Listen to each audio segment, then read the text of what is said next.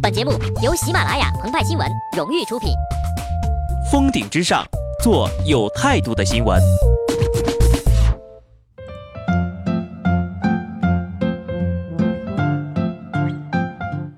本文章转自澎湃新闻澎湃联播，听众朋友们，大家好，我是机智的小布。在我们身边有这么一些人，他们明明事业有成，却低调的像皮皮虾。马云说：“我对钱没兴趣。”旁边的撒贝宁一脸茫然。刘强东说：“他脸盲，根本不知道奶茶漂不漂亮。”马化腾说：“我们都是普通家庭，就是房子大了点儿。”王健林说。我一无所有，这锅鸡汤你喝不喝？但有些人就不一样了，没事就喜欢炫，高调的呀，就像骑着皮皮虾到处走的人。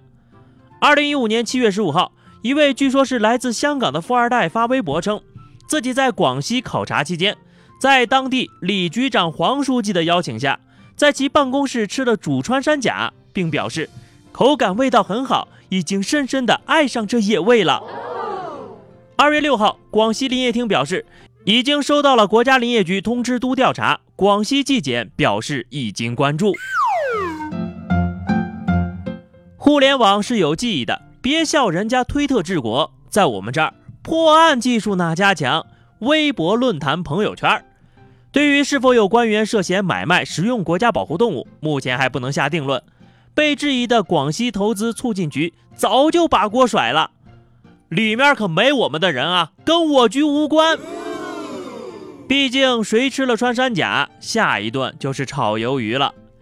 有句话说得好，人善被人欺，虾善被人骑，而受伤的总是穿山甲。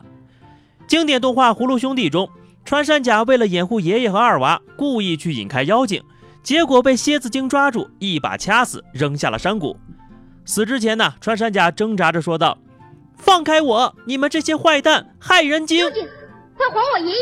这还没完呢，有朋友就脑洞大开，通过仔细观察、大胆分析后得出结论：葫芦山真正的隐藏 BOSS 就是穿山甲。理由大致如下：穿山甲在妖精被镇压的第九千九百九十九年钻破了山洞，放出了妖精。要知道呀，只需要再等一年。妖精就不得超生了。另外，穿山甲带着爷爷去找葫芦籽，所有操作可谓了如指掌，烂熟于心。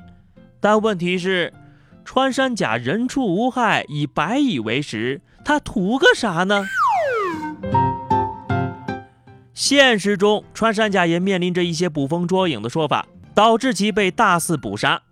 目前呢，穿山甲是国家二级保护动物。二零一六年被世界自然保护联盟列为极危物种，这也就是说呀，在下一次保护动物名录更新之后，穿山甲很可能被列为一级保护动物。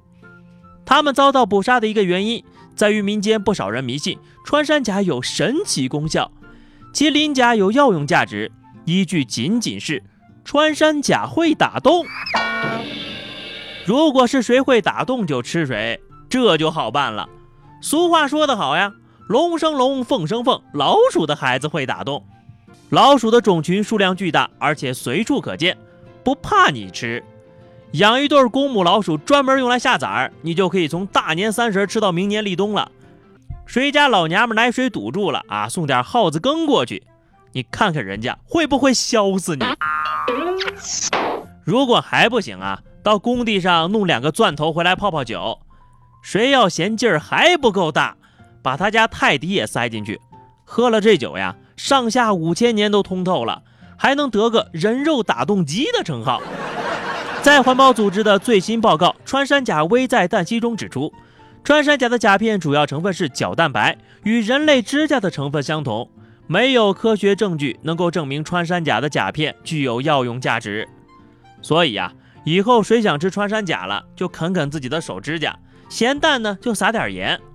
只可惜呀，智力上的堵塞是没得救了呀。